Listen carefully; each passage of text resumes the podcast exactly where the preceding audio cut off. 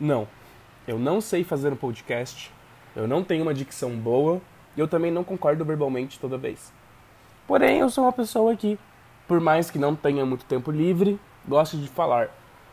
Porém, meus amigos, eles não gostam tanto assim de conversar comigo às três da manhã numa terça-feira chuvosa. Então, eu vou ter que falar sozinho. Que de certa forma eu estou falando sozinho, porém com alguém. Ou não. Não sei. 2077, cybercultura. Me diga. Mas o requisito é que esse podcast não é para você, provável, independente de que você seja. É para mim. Porque nele eu digo aquilo que eu gostaria de ouvir. Que muitas vezes eu não consigo, porque é muito mais fácil falar para alguém do que para si mesmo. Então, muito obrigado, Vitor, por fazer esse podcast para mim mesmo, Vitor Barreira.